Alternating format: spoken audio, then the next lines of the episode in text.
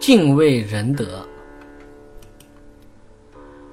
仁德者肯定有他高尚之长处，他的德行自然会受到周围人的敬畏，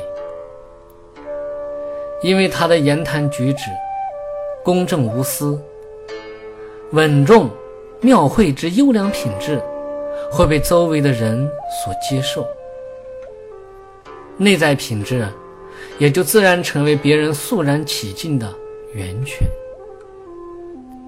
既然这样，我们就应该从根本上去敬畏仁德者的品行和功德，而不是敬畏他的人和名声。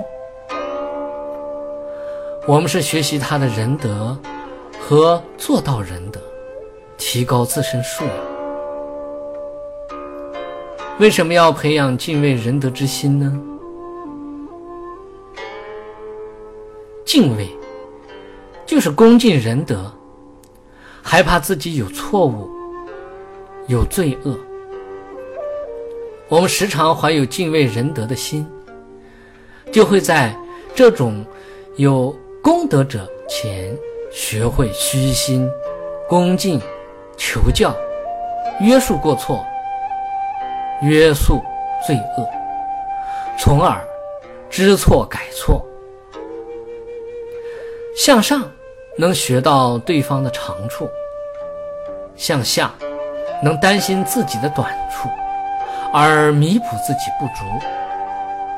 这样亲近仁德者时，怀有这颗心，言行和心态就会往高尚修养上去贴近。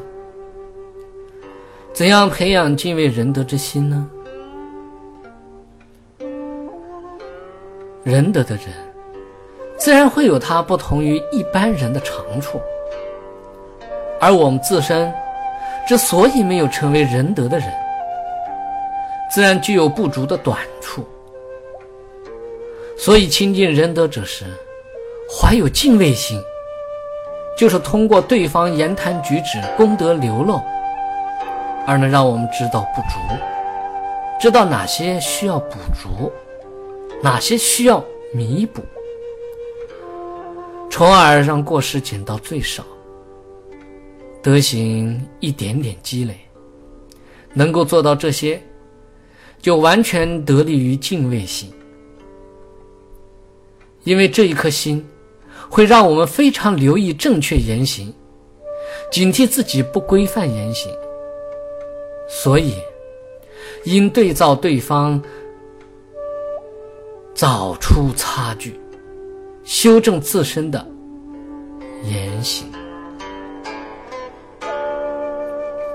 相反，不懂得培养敬畏之心，我们的眼中就很难看到别人的长处，更难发现自己的短处。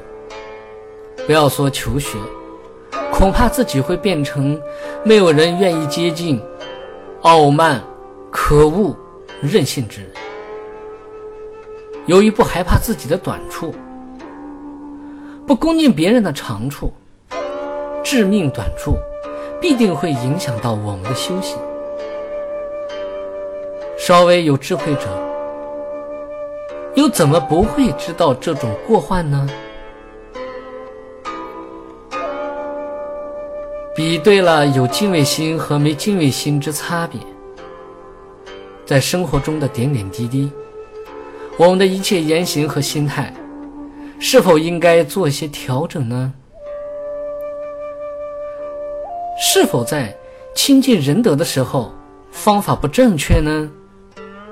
倘若是这样的，我们是否应该修正自己的言行和心态呢？